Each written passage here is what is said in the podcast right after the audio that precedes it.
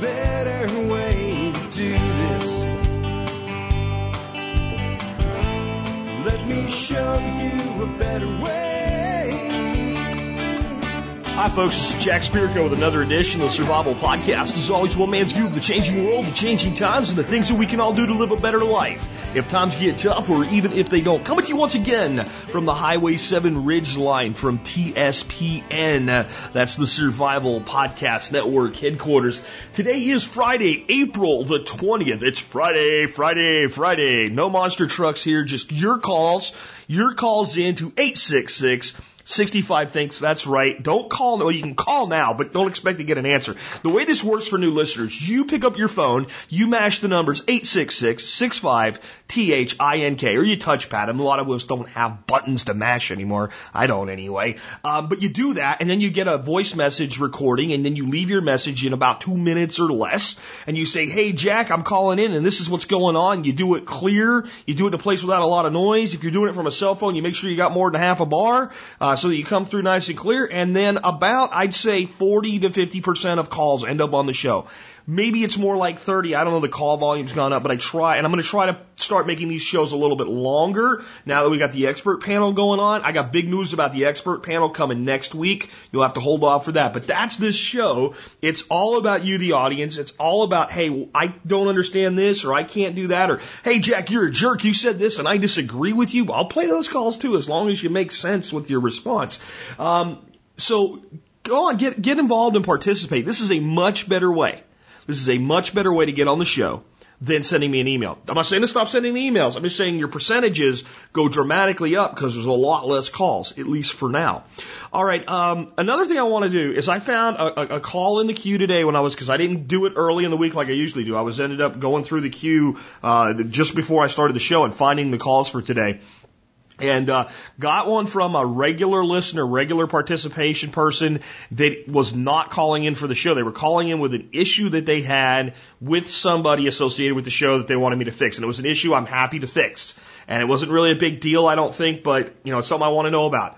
Don't use the call in line for that. Sometimes I don't, there are calls that come in, honest to God, folks, with the volume that I never even listen to. Once I get my 10 calls, if I didn't happen to even listen to a call from a particular week, once it fades back about two weeks, I, I usually don't go back and dig into those. This is not communicate with Jack. This is submit a call to be on the air. If you want to communicate with me, Jack at the survivalpodcast.com. Send me that email issue for Jack, comment for Jack, article for Jack, anything like that. If you put one word followed by for Jack, I promise you I'm going to read it. I won't respond to everything. It won't all get on the air, but I will at least see it. I will bring my attention to it. And if it's something that needs to be done to help you, uh, especially like with a, with an issue with an order or something like that, I will fix it.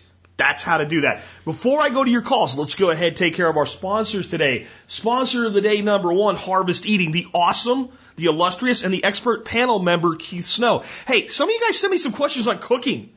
I, I want to send Keith a question. So get me a question on cooking. If you, I haven't had Keith on yet as an expert panel. If you call in a question for Keith Snow, the second you hang up the phone, email me and say, Jack, I just called from this number, uh, that, with a question for Keith Snow, and, and I will make sure that it gets on the next Dadgone Friday show. How that, is that for an incentive to get one for him? But Keith is awesome. He teaches you to keep, to, to cook seasonally and locally with the food you grow in your own backyard or get from your CSA and all kinds of stuff, you know, and he's a prepper. So he, he also talks about cooking with food that's easily stored. Check him out today. He's got a great program, great line of seasoning, great stuff, and a true member of our community that always answers questions, engages with you. He's been on the show a bunch of times. People comment on the blog. He comes back and answers them. Check him out today. Again, Keith Snow at harvesteating.com. Remember, he's got a new show coming up on rural, whatever they call it, rural, something rural, something TV. I'll have full details out for you on that later next week with uh, where you can tune into it on the various networks. Again, harvesteating.com, Chef Keith Snow. Next up today, Western Botanicals, Dr. Kyle Christensen. Awesome, awesome dude. Been on the show a few times. Same thing. People have questions, comes back and answers them. This is what I love about Western Botanicals when I call them and go, you know, my wife's dealing with migraines or this, they say, okay, let me get Dr. Christian in touch with you. And then he listens to everything I have to say. He gives me some suggestions and he says, here's what I would try. And it generally works. Um, so this is not, you know, order our super duper, you know, miracle mineral supplement BS that will cure cancer. This is real honest to God people that care about you, uh, that are experts at what they do, that can help you make great choices to help with your own efforts toward natural health instead of always relying on pharmaceuticals. They also support the show in a huge way. They have a program called their discount membership program or premium membership program, and people pay 50 bucks a year for it every day. If you are an MSB member, Member Support Brigade member, and you uh, you call them up on the phone and give them a code that's in your back office, they'll give you that fifty dollar membership for free the first year. And if you want to renew it your second year and keep getting the discounts, you get it at half price or twenty five bucks. That is freaking awesome. So that pays for your whole membership right there with that one benefit. And that's a big deal that they support the show as a sponsor and that way. And they're so involved in helping the community. Check them out today, westernbotanicals.com. Next up, remember you can connect with me on Facebook, YouTube, and Twitter. Last but not least, do consider joining the member support brigade. You'll get a great discount, you know, benefit just like the one I just told you. You get uh, Save Castle's discount buyers club. That's 49 bucks. There's $99 in discount club value, right? For $50 for your first year, you just profited 49 bucks and you haven't even used the other 30 discounts that are available back there. And you're supporting the show 20 cents an episode. And if you're military, law enforcement, Peace Corps, or first responder of just about any kind, email me, tell me who you are and what you did or who you are and what you're doing. Prior service, active service, doesn't matter. And I will send you a special service discount code to thank you for your service. Just put service discount or something very similar in the subject line to make sure it comes to my attention. Uh, one more time before I take your first call, I'm going to reinforce, guys, when I give you these rules for how to send me email, it is so that it gets sorted into certain buckets and it comes to my attention. I cannot even begin to explain to you the volume of email that I get. And it's a huge volume from legitimate things out of the audience. It's a huge volume from all the other things that I do. And it's a huge volume of what we all get, spam. And I do these things to make sure, not just to say like, follow my rules, boys and girls. I don't, that's not what I'm doing. I really care and I really want to try to respond to as much as I can. So I'm telling you ways to get this done. Just like when I say, if you email me a question, Jack, my question is doom, doom, doom in one to two sentences or less. And then give me your background information. Don't write me a book. When you guys write me a book and I don't see a question in it, and I don't see anything like a, just a, like a little block of text at the top that tells me what it's about, I'm sorry, delete, I have to go on. It's a time thing. It's not that I don't care. All right, with that, let's go ahead. Take your first call today. Hi, Jack. Jason from PA here. One of the callers was talking about filtering out the chlorine. But if they were to just get a 50 gallon rain barrel uh, with the little spigot on the bottom and fill that up and just let it sit for a couple days, all that chlorine will, you know, leach out of the uh, water into the air and then they can use that to basically gravity feed into their gardening and water their gardening. And that's a lot cheaper than buying filters and running through filters all the time. Uh, just as a solution for uh, dealing with chlorine in uh, urban environments. You know, great point, and I'll put it to you this way: it works for fish. If you have ever kept freshwater fish, like in a fish tank, there's two ways you can, you know, when you're doing what they call water changes, and generally people that keep fish do like a 20% water change once every couple weeks or so. And you can get this special chemical, and you take your, like let's say you have a 10 gallon tank, so you need two gallons to do a, a 20% change. And you take your two gallons of water and you put some drippy drops in there, and then it takes the chlorine out and uh, then you you know you take out your 20% of wastewater and, and vacuum the bottom with a fish vacuum. There is such a thing if you're interested in knowing, and then you dump your 20% new water in, and all the fish live, and none of them die from chlorine. Or you could take two gallons of water, two milk jugs, set them on the counter for 24 to 48 hours, and when you dump it in there, the fish live too because the chlorine's gone because it's off gassing. Uh, so it's a, it's an easy solution. And the gravity feed, I don't think should be understated. I think that if we start to think about this, all of us gardeners out there, as long as you can get your rain barrel or even, you know, they sell those big, tough, uh, 96 gallon um, garbage cans for about a hundred bucks at like Home Depot and Lowe's. If we, as long as you can make them look the way you want to, so they don't look, you know, gnarly or whatever, you could cut a hole in the lid, put a screen on that to keep mosquitoes out of it, and whenever it's empty, you can just fill it up with your garden hose. And so we can set up rain catchment to those things in some areas, but some areas they might be freestanding. And you say, well, what's the point of sticking my hose in there and filling that thing up? Well, one, the point is what we just heard, right? You get rid of your chlorine if you let it sit a few days before you use it. But the other thing, now we can very simply and very inexpensively install drip irrigation into our gardens. So that basically we go out there and we fill up one of our, our gravity feed barrels today and maybe we open a drain cock on the other one and we let that one drip out over hours and hours and hours of very slow dripping to all of our plants. And maybe we have multiple set up like satellites. And when the other barrel's full, we just turn the water off, right? And then we fill up the one we just emptied. And as long as we keep rotating them the right way, we always end up with a barrel of water that's available. Uh, and, you know, that's just a real easy way to make sure there's always water out there that's chlorine free, uh, and it's easily distributable. And there's some things I'm looking at on my property where I'm going, even though I can't get rain catchment off my roof, because trust me, if I built the house on my property, it wouldn't be where it is. It would be in a higher spot so that I could use rain catch and distribute it without electricity. Uh, and as we look at possibly buying another place, I am thinking that is a very important thing. Uh, and you learn as you go with things. That's why I tell you this stuff. So I've made the mistake, so then you don't go make the mistake.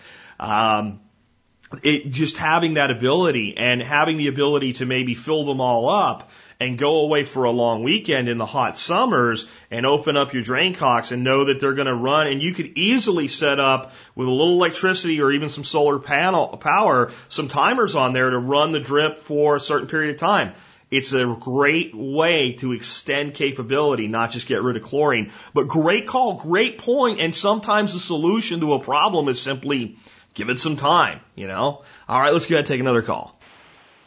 Hi, Jack. This is Joe from the great state of Minnesota. My question is this. How do I know when my stored fuel has gone bad? I basically have about six containers in my garage where I've been storing fuel over the last number of years, and through organizing and disorganizing my garage and not keeping really good records, I have no idea uh, which cans are older or the newer um, fuel containers. So I'm kind of at a at a problem here, and I don't know much about vehicles and fuel storage. So I don't know if I should dispose of it, um, how I can test and see if it's okay to put in my vehicle. Um, some of it has been treated, some of it hasn't. I have no idea which is which. Um, so I, I would love to hear your insight on that. And even further, um, how do we know um, for food preps and things, other things that are stored, even if it's past the expiration? How do we really know when it's bad and it should be disposed of? And how could those items be repurposed um, if it's not good for consumption or put in our vehicles or whatever? And then just as a side note, I uh, I recently purchased a digital battery tester, a little thing that fits in your hand to test um, this household batteries like AA, AAA batteries, C and D, even does uh, 9 volts. And this thing is awesome. I mean, it's paid for itself in like one week because um, even like a remote control, it goes out of batteries, I'll test the batteries, and usually one of the batteries is almost full, and the other one is dead. And so you're only getting rid of the bad batteries. So I would just uh, recommend that to your listeners. Hey, I love your show. Really appreciate um, any answers you have. Thanks. Well, given that Tim Glantz from Old Grouch Military Surplus is guru of all things communications and bug out vehicle, and uh, has been a, an officer in the United States Army National Guard specializing in vehicles and vehicle maintenance for almost 30 years. Uh, I don't think he's been an officer for 30 years. We've done 30 years of service. He's a warrant officer at this point in the, in the Army Guard.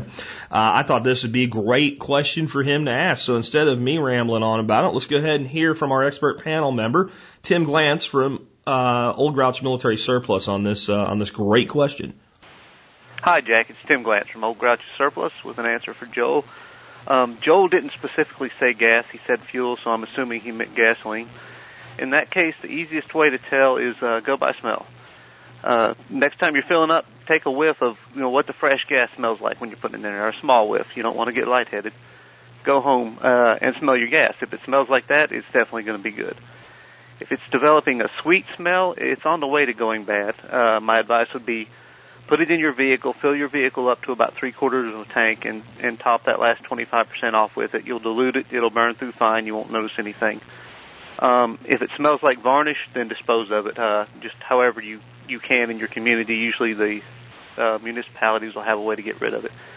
In the future, rotate your fuel at least yearly. I use a method where each of my cans has a number marked 1 to 12 on it, and that's the month I filled it. So come January, all the cans that I filled that are marked with a 1, I take, I put in my vehicle, I use it, and the next time I stop to buy fuel, instead of putting it in my vehicle, I fill the cans. I, I don't spend any extra money. I'm still burning the same amount of fuel, but I'm rotating yearly. That way I know none of my fuel is over a year old. Um, buy fuel without ethanol, your gasoline. In my experience, it's good for a year and stored in a proper container without any additional treatment. You can find stations selling non-ethanol gas at pure-gas.org or look near marinas as boaters need it for their outboards. And non-ethanol gas is better for your small engines anyway, as well as storing better, so that's another reason to keep it on hand. Uh, when you're storing fuel, evaporation of of the more volatile components and water inclusion into your fuel shortens the life. Store it in a solid, non-vented, non-breathing container. Metal is best, a NATO style jerry can or a US style jerry can. I personally like the NATO style spouts better.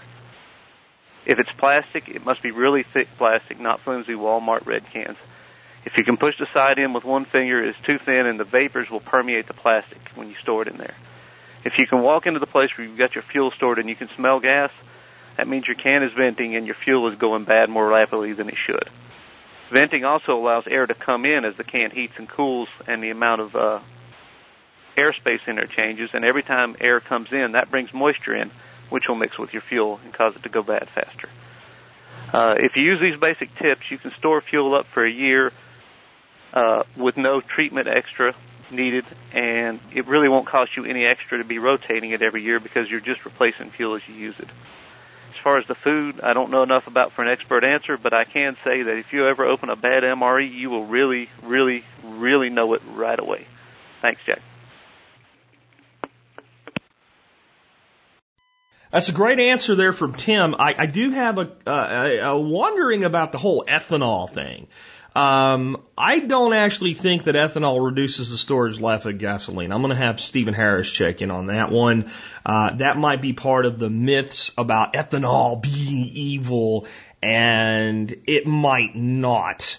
Uh, I do know that, you know, if you ever have gas that's gotten a little bit of water in it and you're trying to get it through a vehicle and, and, and, and what have you, that the additive that you stick in there to deal with it is ethanol. So I'm going to ask Steve about that. To me, ethanol should have a storage life that, if anything, is longer than gasoline. Maybe it does reduce it. I, I know, I, you know, I, I don't know. I would have believed this fully before my encounters with Steve and myself, uh, because all the conventional wisdom says this. But if you think about it, if I take a bottle of 190 proof grain alcohol and stick it in a cellar for 100 years, it's just as good the day I take it out of there for drinking as it was the day that I put it in. So I'm going to ask Steve to uh, to follow up with us, us on that one. Otherwise, I think it was exceptional advice. Uh, let's go ahead and take the next question, and I'm going to try not to snap a gasket, not because of the caller. In fact, the caller called before the gasket snapping reason uh, happened. But as soon as you hear it, if you heard an earlier show this week, you'll know why I have to rein my gasket in so it doesn't blow. Uh, let's go ahead and take that next call. Hey, Jack, this is Warren in Nashville. Warren Puckett on the forums. I had a question about feral hogs. I just wondered how good are they to eat? Is that a maybe a good way to put some uh, meat in the freezer at a cheap price. Anyway, uh, thanks a lot. Bye. Let's start with the easy answer. Uh, yes, they're delicious. I love to eat hogs, especially feral hogs. It actually tastes like this stuff that they call pork, which the stuff that you get from like Walmart or Winn-Dixie, if I don't know, they're still in business, or Kroger or whatever, and it's pork. The other white meat doesn't, to me, taste like pork. It tastes pretty damn bland, and unless you truly season the hell out of it and pump some flavor into it, it's like eating kind of nothing really. Um, so absolutely they are good eating. Couple caveats.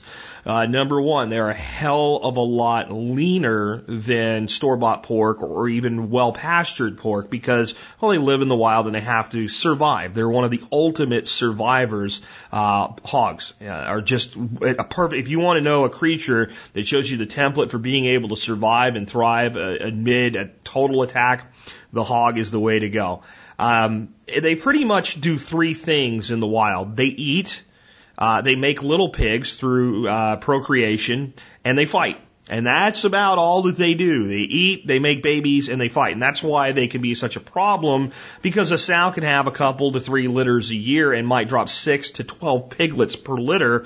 And a sow can start breeding at about six months of age. If you're breeding your own, that might be a bit young to do it, but in the wild, they just do what pigs do.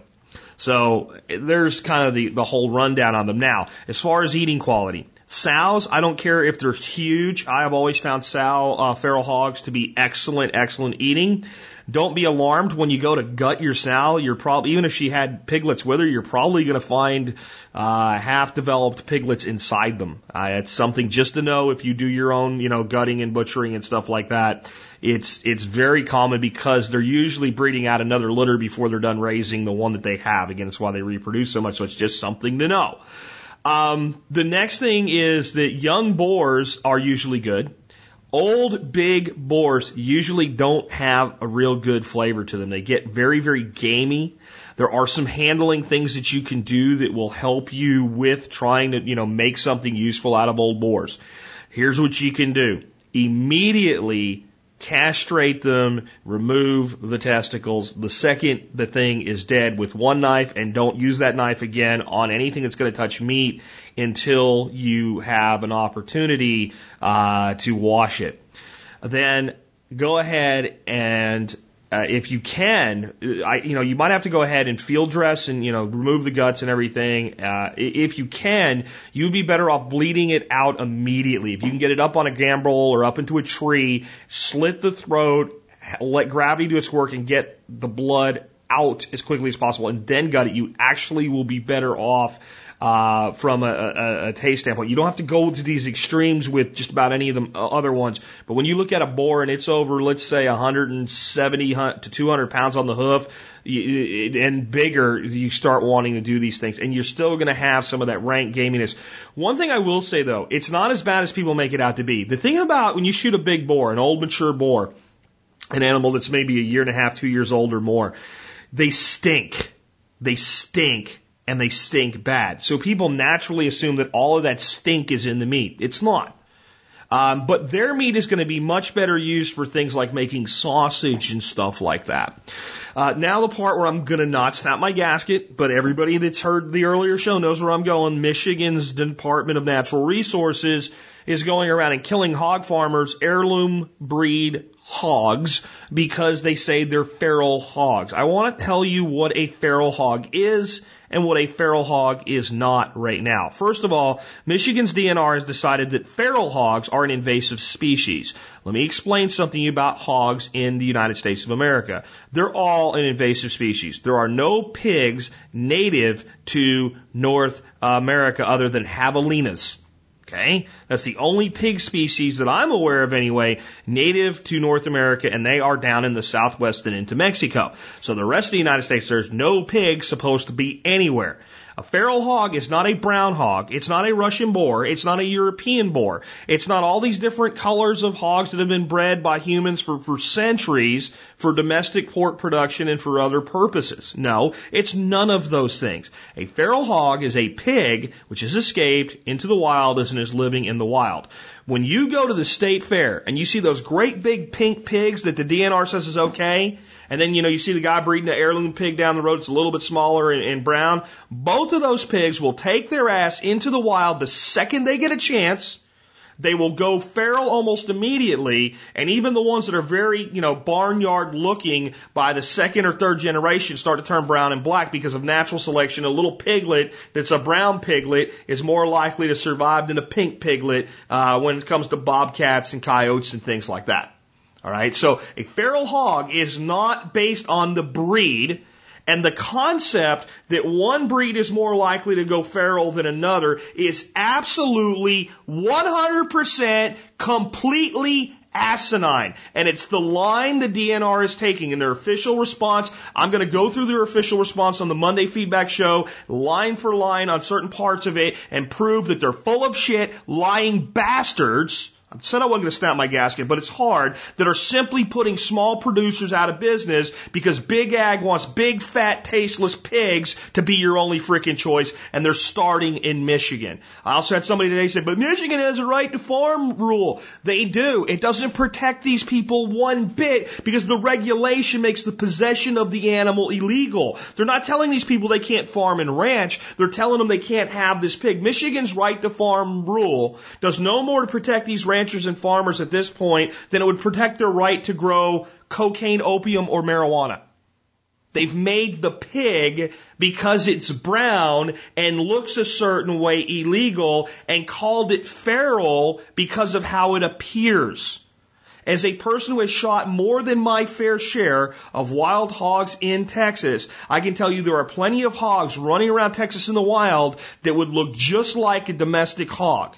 I like I said, when they start breeding, they start to revert in their characteristics within a generation or two because of all the ones they're breeding with that are already out there. But we've shot them that are pink with brown spots on them. They look just like what you see at the state fair. A pig is an animal that will go feral on a heartbeat. It is a problem.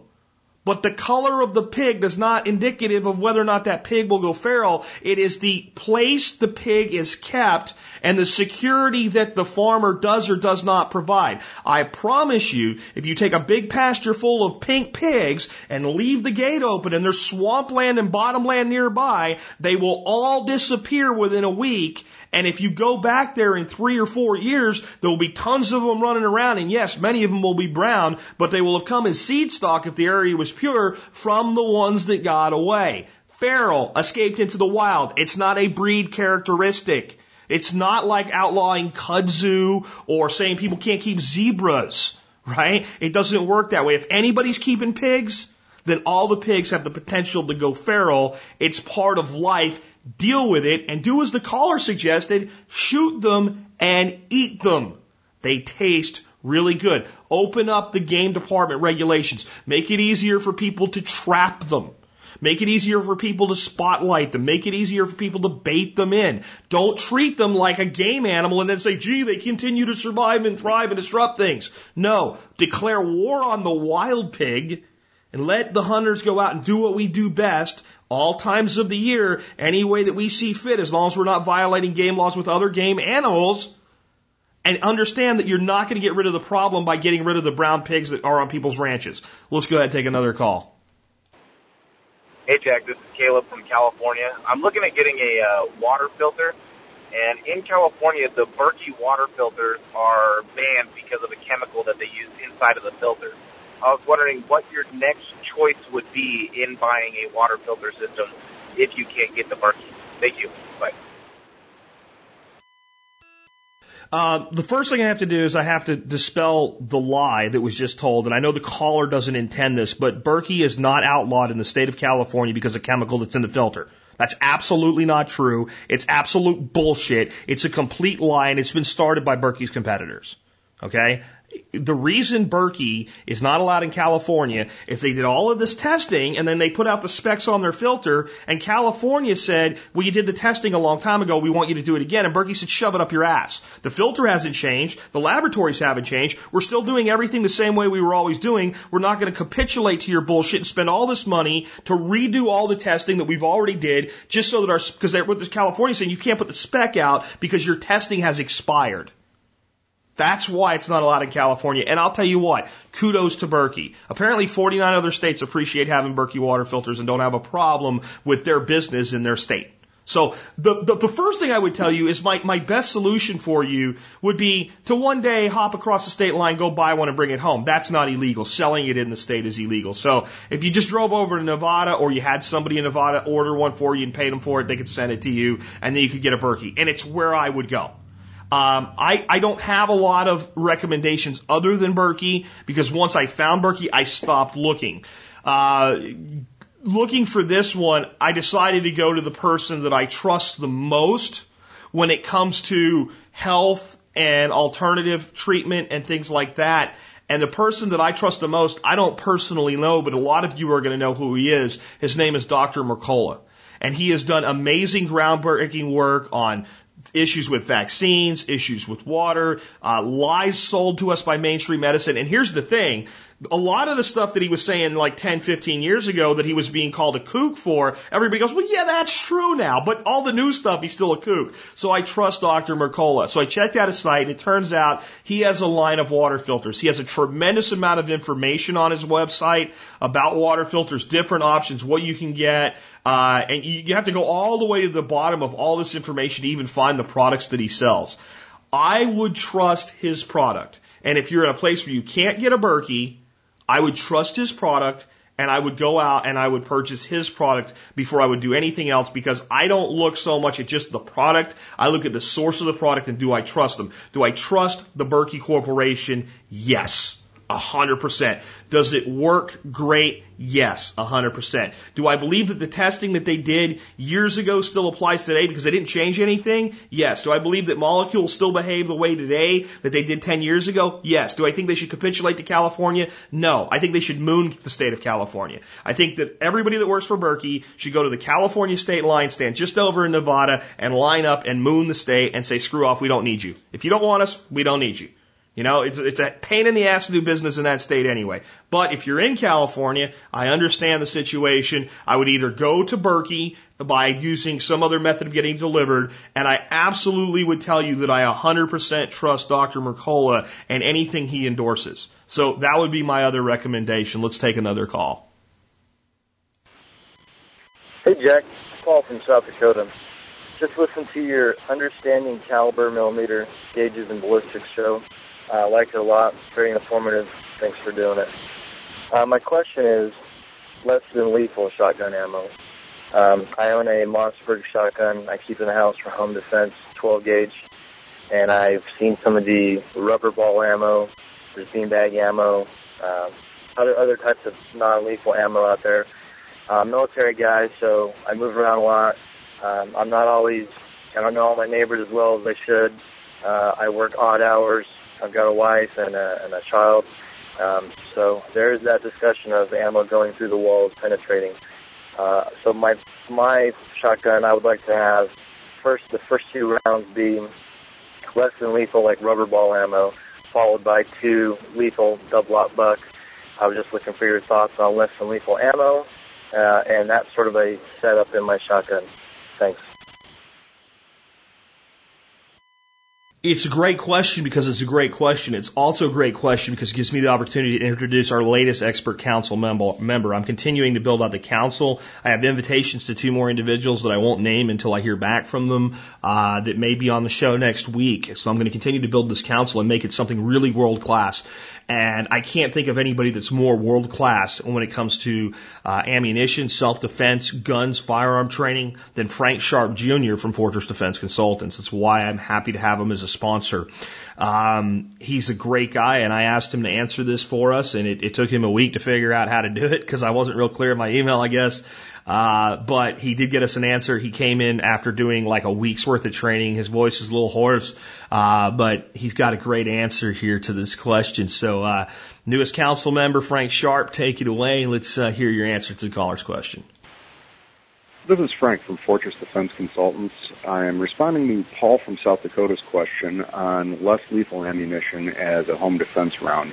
Uh, Paul's question is revolving around the idea that his first two rounds would be a less lethal round and then followed up with something more lethal, lethal such as buckshot or slugs in the gun. Um, my short answer to this question is we do not in any way recommend such a thing. Uh, first of all, we have to get past the idea that we could predict how our gunfight's going to go. And that's really a pipe dream the idea that I will need this type of ammunition, then that type of ammunition, or two of these, one of these, this, that, the other in a magazine tube, um, there's no way we're going to keep it straight under stress. And there's no way to guarantee that there's only one attacker coming through the door or that they would respond to one ammunition or the other. Uh, Paul's uh, concern seems to be overpenetration through walls. Um, that's a good concern, and I'm glad that he is concerned about that. It's the responsible thing to do since we're all legally, morally, and ethically responsible for every projectile that leaves our barrel. However, uh, that problem, in my opinion, is best addressed through marksmanship. My question is, why are your projectiles going through walls? Why aren't they ending up in bad guys? And if we have an issue where we think the ammunition we're using is going to overpenetrate a bad guy, then maybe we should change our ammunition down to something such as buckshot instead of slugs. Um, buckshot, if we can get all nine pellets on the bad guy, generally stays inside them. Uh, we also have to be concerned about our backstop, knowing where our family's at, and that all is addressed again through training rather than ammunition selection with staggering rounds in the magazine tube. Uh, just as a side note, that's actually referred to as Dutch loading the magazine tube in a shotgun. Uh, we have a joke which we generally use out on the range, and I'll try to clean it up for the radio here. Uh, but we notice that anything in our society with the word Dutch in front of it translates to screwed up. So we don't recommend that. It's something that's gone by the wayside in police circles. Um, and, and even when we carry our magazine tubes fully charged with uh, buckshot and maybe we have slugs in a side saddle or in a pocket, um, we still are manually loading one slug at a time through the ejection port into the gun, not putting into the tube on top of buckshot. It just gets into a mess under stress. So uh, that's my recommendation: is that we find an ammunition and stick with it, and that we improve our marksmanship. And if we're going to go with less lethal rounds, then just go with less lethal rounds. Leave it at that. Uh, and if anybody has any other questions, you can contact us through Fortress Defense, which is www.fortressdefense.com. Our email address is info at fortressdefense.com, and our phone number is 708-522-8060. And this is again Frank Sharp from Fortress Defense, and I'm reminding everyone out there, don't go to stupid places with stupid people and do stupid things. Phenomenal answer. Uh, point taken on the Dutch magazine thing. I do want to speak up for the fellow Dutch people because my wife is Dutch out there. Dutch doesn't mean bad, and I can give you an example of something that's Dutch that's not fouled up uh, when it's used in society. So uh, when a bunch of people go to a restaurant together and everybody's going to pick up their own tab, they call it. They, they're going to Dutch it right? So I don't know why that's the case, but I don't see anything wrong with everybody picking up their own tab or, or somebody saying, Hey, I'm going to pick it up or splitting it between two people. They're going to pick it up for everybody else. It's fine. But when everybody picks it up, it's called Dutching it. So I don't think everything Dutch is bad, but I do think that the point about mixing your ammo and your, your magazines is bad. I can tell you one place that I think that going with something like a combination of slugs and buckshot would make sense and that would be with the Keltec KSG if you can actually find one for actual, you know, retail price or less. That's not something somebody's hoarded away and is selling on Gunbroker for three or four hundred dollars more than the manufacturer price. Because Keltec makes great products and then doesn't make enough of them. Okay, I know there's like gun shortages everywhere, but Keltec guys, you brought this out like two years ago, and finding one is still a nightmare. People tell me, Jack, my friend said you can order anything. You can order it. When's it coming in? That's the question. So with the KSG, you have two uh, magazine tubes, two independent magazine tubes and a selector switch. And loading that up with buck on one side and uh, slugs on the other, I think would make sense. You'd say, well, how do you make sure you, when you pick it up, you know, you come up with an SOP and you your standard operating procedure, let's say, is buck goes in the left uh, magazine and the selector switch, it's always stored to the left. On the less than lethal, I'm in complete agreement with loading one, uh, you know, two of one and one of the other or whatever. Bad idea. I would also tell you this. I just am not a fan of it. I think that it opens you up to getting killed. I, I, I, and I also think that if you end up end up having to kill somebody, and they say, well, why don't you just, you know, I see a prosecuting attorney guy say, you, you, you shot him with a beanbag twice, and he he kept coming. Why why did you then shoot him with uh, a slug? Well, that's what the next round was, and you know, or you know, if it's three people and you pop two of them with a beanbag and the third one with a slug, well, why'd you kill Joe? And then Frank and Tom, that you shot with a beanbag in the face, are there to tell their story and say you just murdered Tom. Um, my view is if you don't want to get a whole bunch of pellets in your face or uh, a whole bunch of 45 rounds in your torso, don't break in my house. Don't break, if you don't break in my house, I won't shoot you. Over penetration, I completely agree with Frank. Over penetration when it's going into a bad guy, out of a bad guy, and into a wall is not a huge concern with proper self-defense ammunition. And one of the best things we can use for home defense guys is an AR carbine in 223. Um, there's less over penetration with that round uh, in, in most situations than a 9 millimeter. Uh, people I'm going to go with a nine millimeter. Slow slugs penetrate like crazy. Slow slugs don't uh, become is is uh, is uh, is what's the word I'm looking for? Um, you know, disturbed. Uh, they don't expand. Uh, but there's another word I'm looking for that I'm just going to let go of and stop chasing. But they, they don't become disrupted the way that slow moving slugs do. Slow moving slugs penetrate like the Dickens. They just keep going through until they run out of energy. Uh, they don't they don't change courses often. Uh, they they are just amazing at penetration.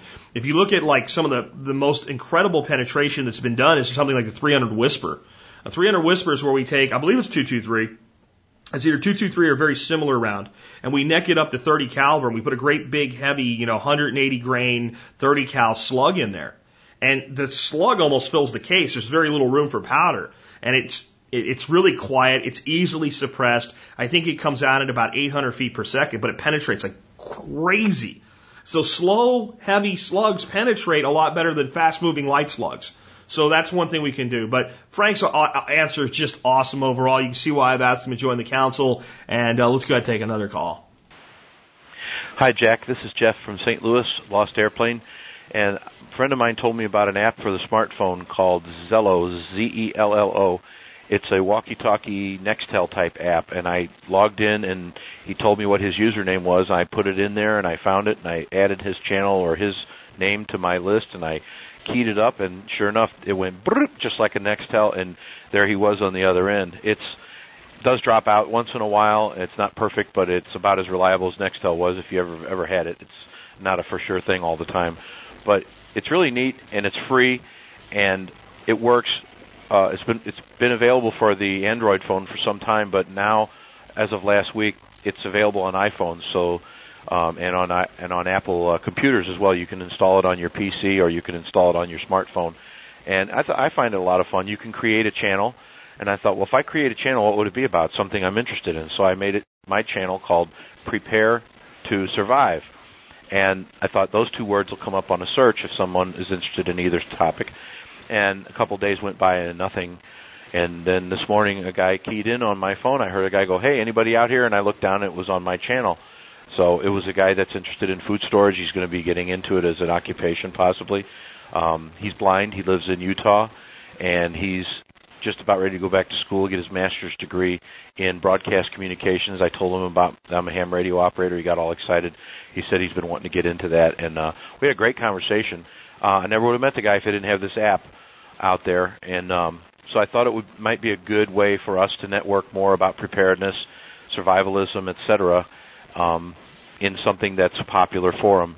And I suppose now that it's on the iPhone, it'll become even more popular. And I wanted to mention it. It's Z-E-L-L-O, Zello, and it's a free app.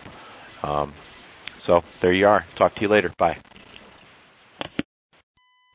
Well, it seems really cool. I just installed it while uh, the caller was talking about it, and my handle is Modern Survival. One word, Modern Survival.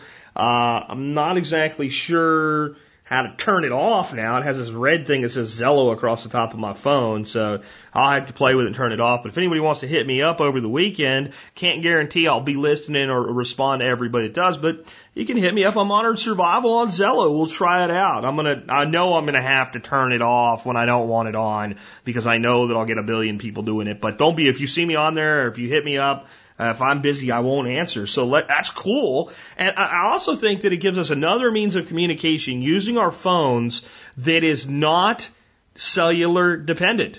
It's not dependent. If, if there is a internet connection and you're on Wi-Fi, this thing should work just fine, even if the cell networks are down, allowing voice communications. It also would allow you to communicate with people during that type of conversation without using Skype or something like that and not counting against your, your, your minutes for your talk time, assuming that you're on a plan that's not unlimited. I am, so it wouldn't matter to me, but for some people that might really matter. Um, and it's also a direct communication. I was just thinking the other day how I kind of, when I was playing with my CB, how I kind of missed the Nextel radios we used when I did construction work because unlike calling somebody, it was a, an immediate connection. So it may be something where you don't want everybody pinging you that way, but within a group, a way to have a secondary means of communication uh, that is more direct and immediate. Uh, so check it out. Again, dot com, and I will put a link into today's show notes. In case I said that wrong, Z-E-L-L-O dot com. All right, let's go ahead and take another call. Hey, Jack, how you doing? My name is Redfoot. Uh, I've just started recently listening to your show because a good friend of mine recommended it. I think it's great. I really like what you're doing. I think you use a lot of really great logic. I appreciate that. I have a question for you. I was listening to one of your older podcasts, and you were talking about uh, truth versus fiction and fiction versus truth. And you mentioned the fact that people, um, excuse me, people are wondering, you know, what to believe. And my thought is, you know, we have these news sources that say, okay, there's this big group of elitist rich people who are meeting together and talking about, you know, how to control the world, and that we have fact about this because it's in articles. But the question is, with so many news sources out there that lie to us on a daily basis and fearmonger, what news sources are we to believe? How do we know which ones to believe? How do we how do we figure that out? I'd love to hear your response to that. Thanks very much. Hope you're having a great day. Here's the problem with that. I can't tell you who to trust. I can't tell you to trust anybody. I can't even tell you to trust all the information I give you. You can trust that I do everything I can to ensure its accuracy. Uh, and I never knowingly lie to you. And there are media outlets that knowingly lie to you. And if it's on major news, if it's CNN, Fox, NBC, MSNBC, et cetera, et cetera, ad nauseum, they're lying to you daily. So the only defense that you have going forward is going to almost sound paranoid until you hear the other side of it. Assume everything is a lie. Assume everything is either a lie or false or wrong. Assume it's all bullshit. It's the only, the only defense you have. And then here's the, the sane rational part. And then look for a reason that it's true. Start out with the, the, when you hear somebody say some shit like, oh, this is just fine and it's not going to harm you, assume it's going to harm you. And then say, okay, now let's rationally look at it and see if I'm wrong about it being a lie. If you do that, you'll start to use your God-given brain, as my father-in-law is, is very fond of saying, that people are not really as stupid as we think they are. They have just been lulled into a point where they refuse to use their God-given brains. And if you start to use your God-given brain, you'll find out that you're pretty smart. And you'll actually start to ask critical questions and think critically and think rationally and when you do that, you'll start to develop your own solutions and your own opinions, and you won't have to worry about whether to trust what somebody tells you. Instead, you'll have your own opinion based on the information that you have at hand. The, the, the problem uh, you're, you're, you're keying in on though that's legitimate is, well, how do I know which information to trust? Again, you have to filter it through the concept that it's all a lie.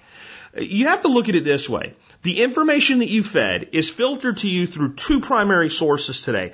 Corporations that want your money and government that wants your money.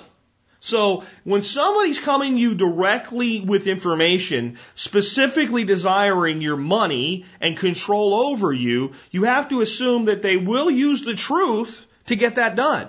But they will also use lies. So what they do is they mix the two together and they use conjecture as, conjecture as well. In other words, A is true and B is true and they both are. Therefore the conclusion is C. I can't think of a better example of this than Alex Jones. Alex Jones, I agree with 90% of the time, but sometimes he takes two things and puts them together and comes up with a C and I go, I don't think so.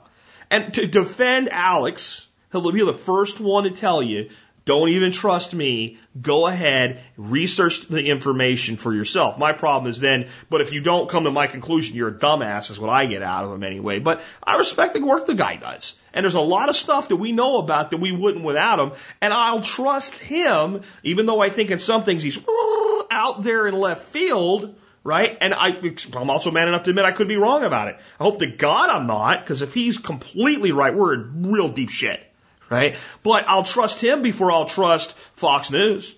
I'll trust him before I trust anybody in a three letter network. Anyone. Period. About the only person I really trusted that was ever on a three letter network is no longer there. That was Judge Napolitano.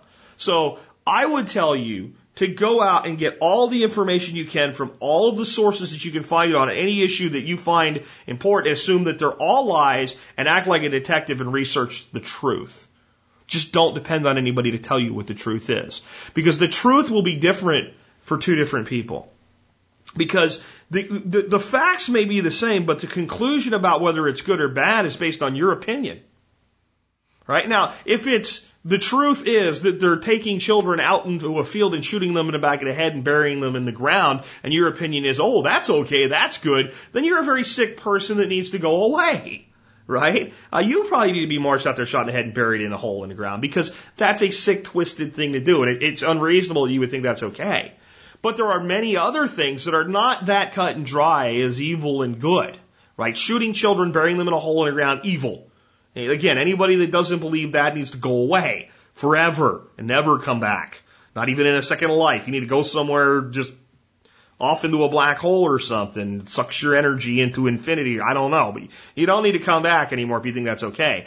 But there's a lot of things that we can debate that I may completely disagree with you and think you are totally off your rocker because you disagree with me, but it's your right to believe that. But you need to make sure that you're disseminating the facts for yourself. Use the information I give you. Use alternative sources like Alex Jones. Use alternative sources that are left leaning like Huffington Post. They're full of shit on so much stuff, but they do bring information to light you would not otherwise see. And there's individuals writing for them that are not under somebody's thumb.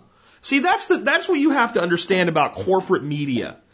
It's not an independent person doing independent work. Even when they try to pre- present it that way. Because those guys come up with stuff all the time and the network says, yeah, you're not going to be doing that today. Or, no, you're not going to put this piece of information in your report today.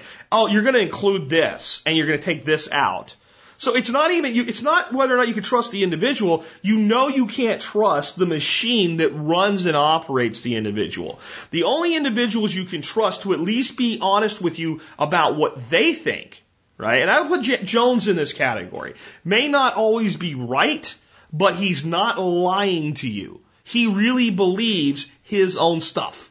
Is people that don't have someone telling them what they have to say or what they can't say. And that's why I would tell you that podcasters and bloggers can be trusted even more than a guy like Jones because he still has to conform with FCC guidelines to be on the air on the radio. I can tell you somebody's full of shit if that's what I really believe, and I don't get a fine. At least not yet. For now, the internet is still free. Jones can't say it that way. And don't think that little changes like that don't change everything.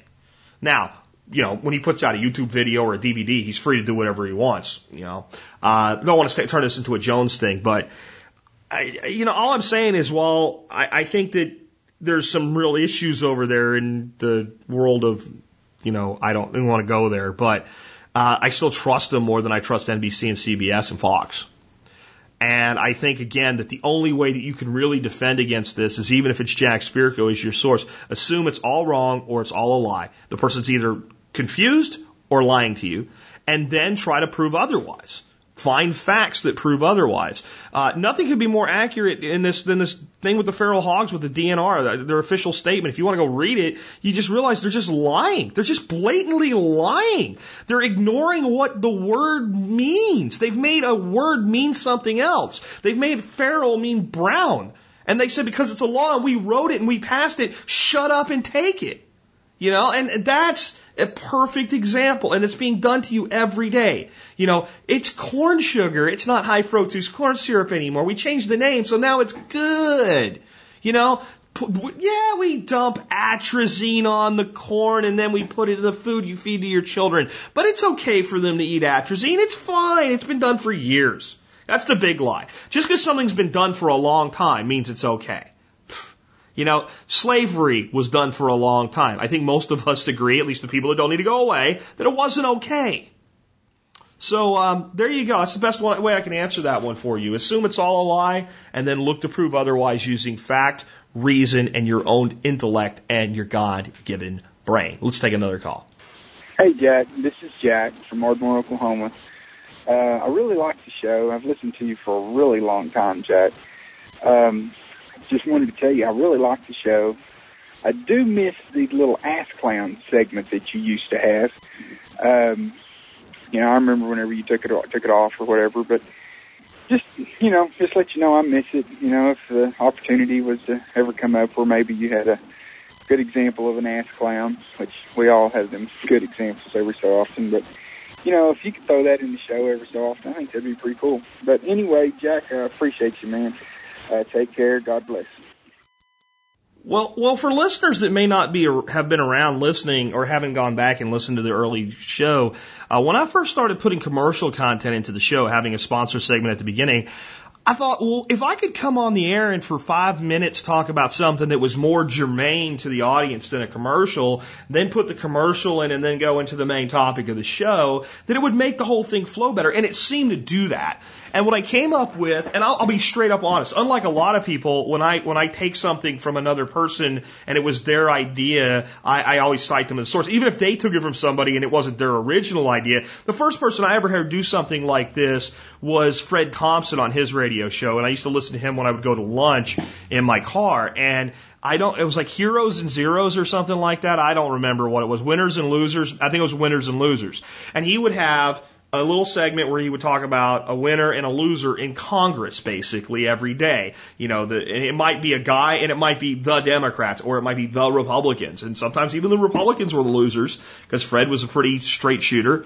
Um, so I started doing this thing and I thought I got to be different. So I did ass clowns and heroes. And what I would do is every day I would try to find somebody that was a clear ass clown. And usually the politicians were easy to find. And I mean, you know, the Michigan DNR would have been obviously featured this week.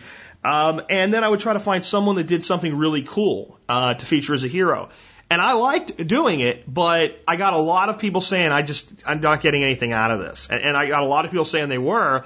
I put it up on the forum and put it to a vote and said, I don't want to do anything the majority of the audience, especially a solid, if it's like 50 50, that's one thing, but if it's a solid majority, and it was about 85% said kill the segment, just get rid of it. It, it's, it, it's, it's, it, you know, I'm skipping it. I don't like it, whatever. So I quit doing it. I don't think people objected to me calling anybody an ass clown. I think anybody that objects to that stopped listening long ago because I throw the word around. And I, I want to talk a little about why I use the word. I had one guy comment. He goes, "It was cool for like 13 seconds back in 2008, and now it's not. So let it go." Um, I don't do it to be cool. This isn't my, you know, where's the beef line. It's not anything, or, you know, remember that from the 80s, or, you know, isn't that special from the church lady, or it's not my catchphrase. It's the only word that I can use to describe the idiocy and the lunacy that these, these, these, just, um, you're not going to like this word, some of you, these pricks in, in Congress, in our government, and in bureaucracy do because what they do is so moronic and so stupid and then they turn around and look at you in your face and tell you just shut up and do it or that it's for your own good. And you know th- th- th- that's actually to me it's complete evil. But most of these people are too stupid to actually be evil. They don't know what they're doing. They're that stupid. There's a small contingent that knows precisely what they're doing and then there's the rest of these people that are just like a bunch of freaking clowns but they're worse than clowns. They're clowns of the ass, man. They're, they, that's the only way to describe what they do. They'll go tell a farmer, you can't sell your meat because it's not clean. And they know, they know the meat is a hundred times more clean than the shit with the USDA stamp at Walmart. They know it is, but they'll tell the guy to his face and they really think they're doing the right thing. And you, Congress people up there telling you that, you know, so and so needs to pay more and so and so needs to pay less, and they're pissing away the entire country. It doesn't matter what they tax anybody at this point. If they leave the system the way it is, we're screwed. If you guys have a better word than ass clown for this behavior, uh, that doesn't go off into the realm of evil, let me know. Because the evil people, I'll call them evil bastards. I'm, I'm happy to do it. I just think that a large number of the people participating in this, this, this flat out evil on the American people, and when you're destroying your nation's economy, it's evil. A lot of people doing it really think that they're doing what they're supposed to do. And it's because of ignorance and stupidity and greed. And I call it ass clownery. And I call the action of be, being an ass clown ass clownic behavior. Um, just a thought. Uh, but the segment's probably not coming back. Let's take another call. Hi, Jack. This is Chris in South Carolina, Charlie02 on the forum. I'm curious on your input or opinion regarding a safe and effective method to rid property of red ants. We have a serious red ant problem here on our farm in South Carolina, and we're currently starting a diatomaceous earth regime. And if that does not work, we'll look into borax powder. There is a service available that will break the life cycle in about six weeks via sterilization through ingested poison, and though there's no direct correlation, there have been instances where beehives would die out on the property. And since we just got our hives started, we're not willing to go that route. Thanks for your podcast and listening to our questions and shepherding our steps towards individual liberty. Well, if you want an invasive species, red ants, and I'm assuming you mean fire ants, is uh, is exactly what an invasive species really is. Uh, fire ants an invasive species, Michigan DNR. Maybe you should work on that problem instead of worrying about brown pigs. Uh, but a- answering the question, there is a preparation called anti-fuego, which means anti-fire and it is primarily made with orange oil. It's available at a lot of places. I'm at organicgardeningshop.com. They have a quart, uh, sells for $9.99. They have a case of six quarts for 53 bucks. I know it works very well. I don't know anything about this company. They just when I threw the name in, they were the first company I found. I would imagine there's a lot of places that you can get it. It's again, it's called Anti-Fuego, and it's made up primarily of uh, orange oil and some other things. And the way you use it is you drench the mound, you mix it up with water to dilute it, and you just drench the affected area and reapply when necessary. And I can't see any way this is going to harm your bees uh, because it's going into the ground. It's non-toxic, but it sure as hell is toxic when it's poured on you and you're an ant. Um, if you get Marjorie Wildcraft's DVD that she advertises on the show called uh, Food Production Systems for a Backyard or Small Farm, and that's available at backyardfoodproduction.com, uh, Marjorie will actually tell you how to make it for yourself. She'll give you the full recipe, where to get the stuff, and how to use it and demonstrate how they've used it. There was an interesting thing that I noticed from Marjorie though in her DVD. What she said was they use this to control fire ants and they kill lots and probably billions of the damn things because they reproduce so fast, but they don't kill them all. Uh, what she actually found is that if you kill all your fire ants, then cutter ants move in, and while fire ants sting and bite and you just you know, evil little suckers, you know about an evil creature, man. You stick your hand in a fire ant bed and you'll develop a true hatred for them. But remember, they're only defending their home. Uh, they generally don't cause trouble when we see them. It's the mound that's low and in the grass and you lay down in it and lay your arm in it and don't know it's there or you've stepped in it and they, they all get on you. It seems like they all wait and they send out like their pheromone signal, like when everybody's in place, bite, and they all start stinging and biting, right? That they cause trouble. They don't actually like damage our crops or cut down anything any, or anything like that. So I don't know if you have cutter ants in your area, but in, in you know South Texas they do. And so if they, when they wiped out all the fire ants, they ended up with cutter ant problems and the cutter ants were cutting some of their vegetables and stuff like that. So even an invasive species can fill a niche at some point. Once it's been somewhere for a, a while, it's no longer so much an invasive species. It's now, get it, DNR, it's now a legitimate species. It's, it's, it's naturalized to the area. Uh, good luck getting rid of your pig problem by attacking it's just stupid. I'm going to let it go. But anti-fuego, and again, you can mix it yourself and probably save some money. Uh, probably save enough money if you're going to use a lot of it over the next year to pay for the DVD. Again, uh, available at backyardfoodproduction.com. I'll have links to that and to the anti-fuego product in today's show notes. Let's go ahead and take another call. Jack, good afternoon. My name is Damien. I'm out of uh, South Florida. Uh, a couple things. Uh, first and foremost, I wanted to thank you for everything you do for the prepping community. Um, been hooked on your show for probably about 60 episodes or so now. Um, I wanted to pass on a little tidbit, something that I do to uh, help collect uh, silver or add to my silver collection. Um, it's pretty simple, actually. Uh, what I do is I take approximately $100 and I go to the local laundromat and pop it in there. And the quarters that come out, I take that home, sort it out, and take out the silver ones it's worked out okay the last two weeks. I found approximately 20 uh, pre-1965 quarters um, silver, so I've added that to my collection.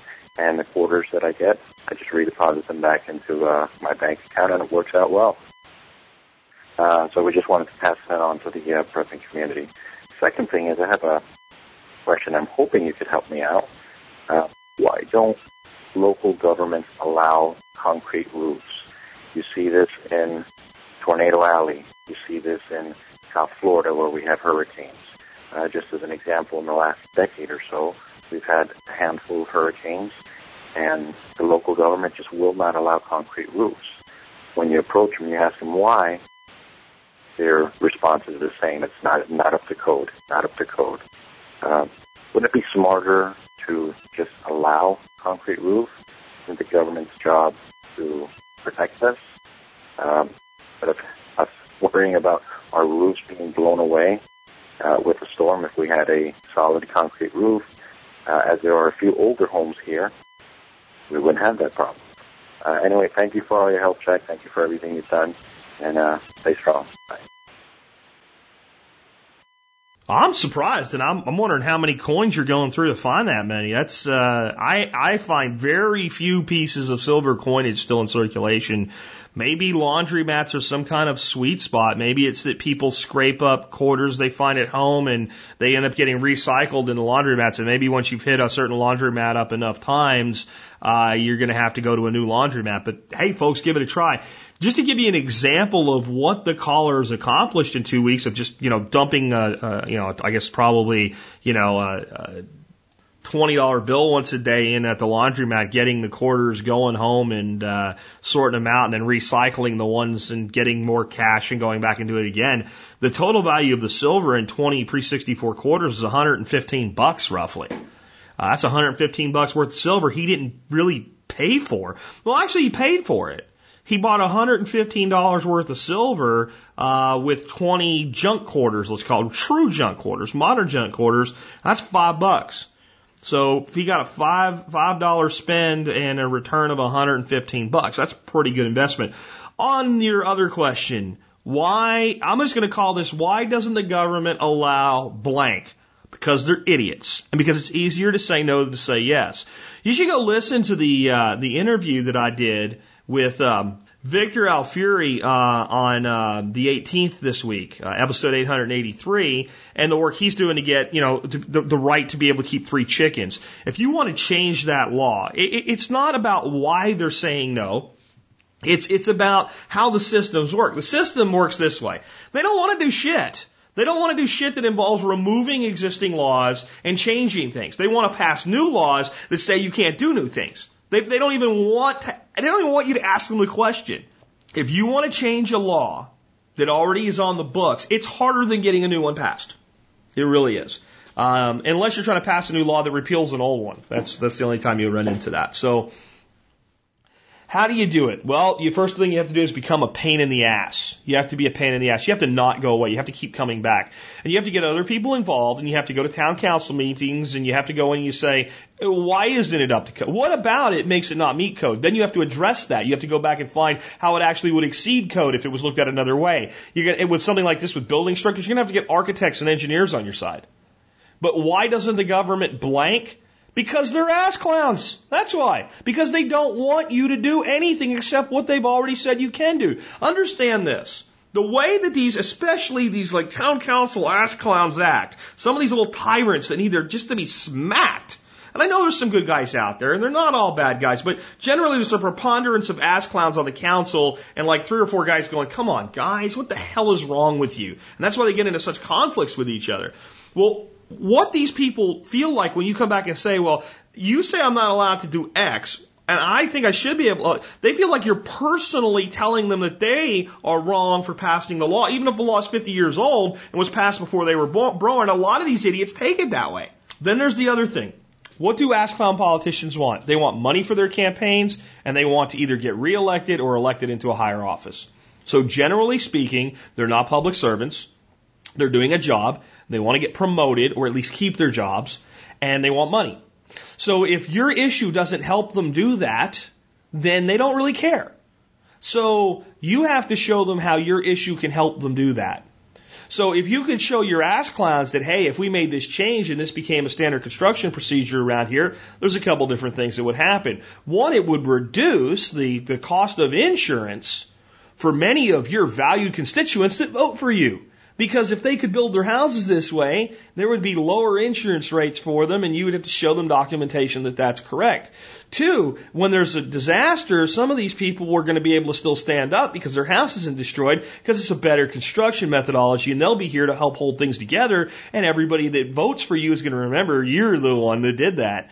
Another thing it might do is it might bring new business into town because you know if you haven't paid attention, Mr. Ass Clown, real estate market in Florida kind of blows ass right now. But one thing people are doing is you know remodeling and rebuilding and things like that and this is an opportunity to do something like that. Now I'm saying all this off the cuff. I don't know if concrete roofs are a great idea or not.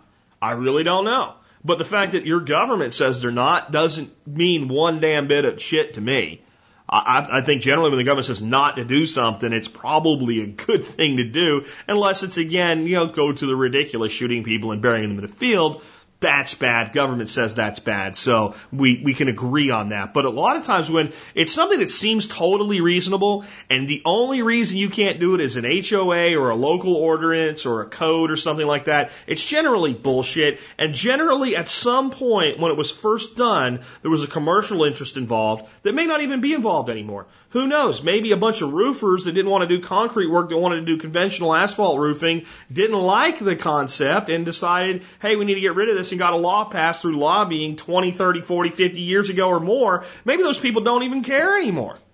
But the clowns in authority latch on to all of these regulations as though they're vitally important because it's how they tell themselves they're vitally important.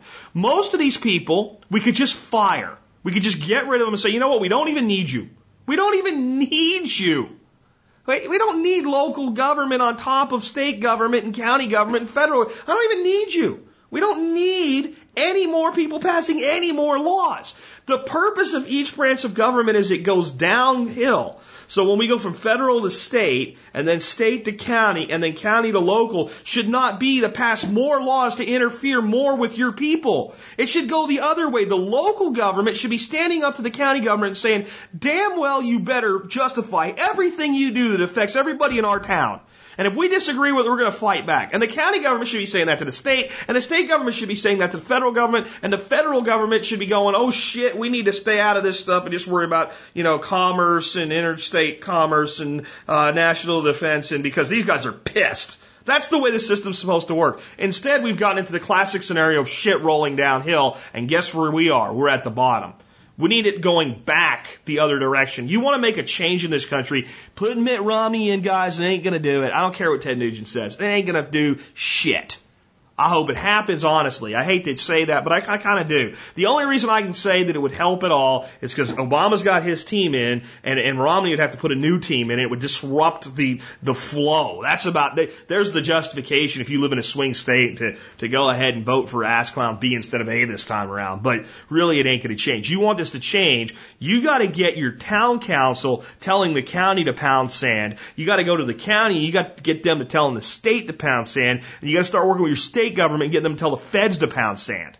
That's how you'll make a difference. It's got to be a bottom up solution. It is too late for a top down solution. It can no longer be done. The place is full of criminals. If you got rid of every single one of them tomorrow, they would all be replaced with new criminals, and the ones you got rid of will go get jobs as lobbyists.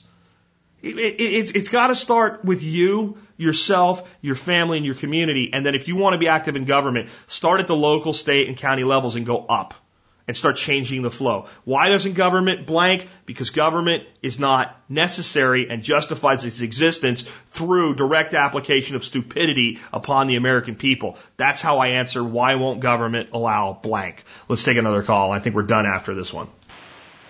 Hey, Jack and all TSP listeners. On your last show on Friday, show 880, your very last question to all of us was asking what else do we carry when we fly. I've been carrying a small pry bar.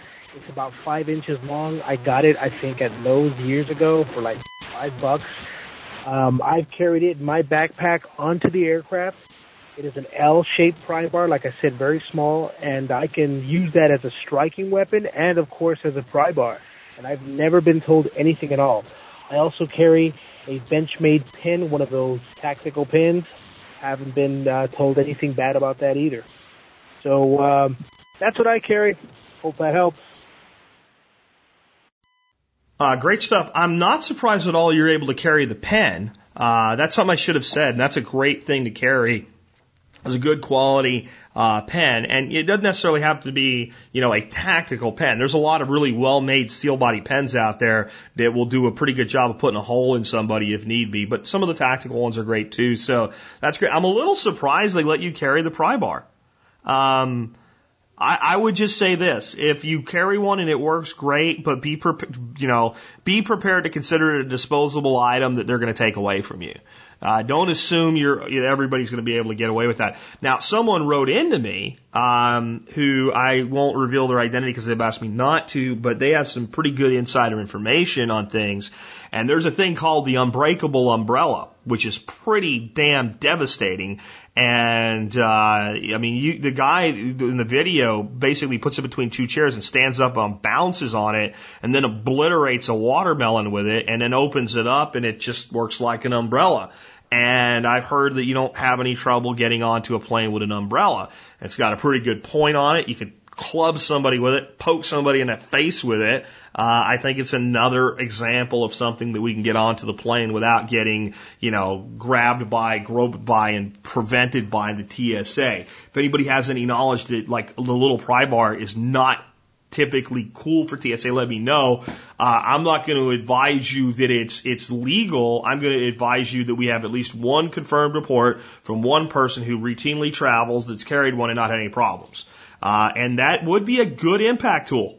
And it would be a good pry tool. And for somebody uh, that's that's traveling and day trips and stuff like that, I mean, some of the things you got to think about are not always being attacked or even something that would go wrong on the plane. Having a good pry bar when your your vehicle's a rental car and you need to get out and maybe bust out a window or something, uh, not a bad thing. Not a bad thing at all to have on you. So great calls, great questions today, guys. Keep them coming. No, I can't get them all on the air. I think that even at this point, as I look at the total volume, when I tell you 40%, that might be a little bit high. It might be more like 30% of the calls getting on the air. And, and again, I don't even end up hearing every single call. It's just impossible. So if you've called more than three or four weeks ago and you think you had a great call and it didn't get answered, it might not be that I screened you out. It might be that you just, you know, kind of fell off in the volume.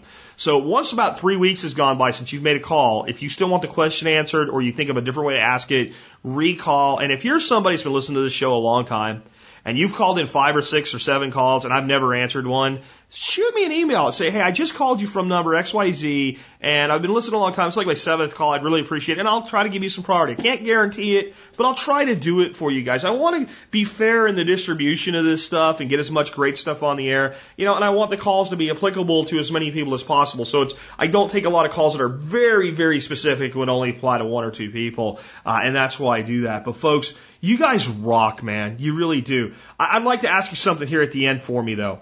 Um, yesterday I had Brandon Shelton on from Bella Medical Ministries. And um, I, I, I've set up a matching thing. You can listen to yesterday's show to hear it. But pe- basically, when people donate to him, as they take in each new thousand dollars, I'll donate an extra hundred. I've already donated a hundred, up to five hundred dollars, so four hundred dollars more. And people want to know how are we tracking that? Do you need to email me or nothing? Don't worry about it. It's not like Brandon has tons of money coming in. Uh, you know, he's he's on you know trying to raise some funds here because frankly they're not getting a lot of funds right now. So we pretty much know that stuff coming in for the next week is mostly from this audience. And if somebody else helps out that doesn't know and pushes us over a threshold, and I have to pay another hundred bucks, I'm good. We're just trying to get four grand raised in the next couple of weeks so Brandon and his group can continue the work that they're doing. And I understand not everybody can put some money up, and that's fine. You know, those who can, and there's donations coming in. I have a different request for you guys today. I'm a little bit disappointed. I really am. Uh, one of the things Brandon asked is just could people go like their Facebook page? Because when they're trying to get donations from companies and say, well, we'll give you a bunch of our stuff, but talk about it and let people know about it, those people are saying, well, you know, what kind of, how many people are paying attention? How many eyeballs do you have on you? And today companies have finally snapped to, you know, Facebook matters. So he had about 400 uh, people that liked his page as of yesterday when I put the show out. They're up to 720 odd. So about 300 of you guys did that. Um, I've made a commitment. You guys can you guys can help Bella without spending a penny. All you have to do is go like the Bella Ministries Facebook page. And I'll put a link again to it today in the show notes. All you do is click like. And when it hits 2,500 bucks or 2,500 likes, I'm going to send them another $100. It doesn't cost anything to do it. And I, I'm not picking on anybody or anything. I know everybody's busy and not everybody has time to just go do what Jack says or whatever. But I think we can do better than 300 in a day. I, I think we can. And here's what I'm going to do. I'm going to change it. 2,500 if you take away a zero is 250. So to get you freaking motivated to do this, I will give them $250 when you guys get them up to 2,500 likes. So there you go. I mean, everybody that participates consider it that you're throwing a quarter into the pie without it costing you a quarter. Uh, come on, man. Let's let's do this for them. I believe that that's a good, solid number. And I, I you know, Brandon committed to they're not going to clog your news feed with a whole bunch of crap. They only post once in a while. They post things that are important, but it'll help them get companies to donate things to their relief efforts. It's an easy thing. You you could have already done it in the time I've been covering it so far and it won't cost you anything. So please, let's at least get that. I know this group's going to come through on the financial side, but this is an easy one, to do it because I want you to spend my money on this. Um, there's very few groups I know of that do this type of work completely independently on their own, and I know when a dollar goes in, a dollar goes to the effort. Nobody's sucking down a salary. Nobody's sitting behind a desk waiting for an emergency, drawing a salary while that's going on. These guys, if you haven't heard his interview yet, go listen to it. Uh, they're doing great things for people right here in America and in Haiti, and uh, trying to continue to expand those efforts and do more and more. So help them out today with a like on Facebook. And with that, folks, this has been Jack Spirko with another episode of the Survival Podcast, helping you figure out how to live that better life if times get tough, or even if they don't.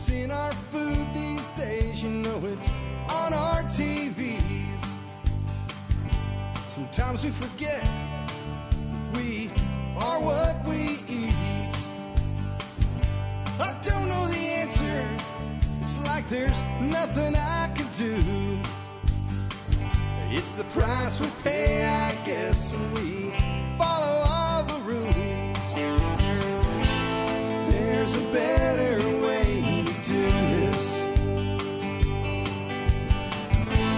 Let me show you a better way.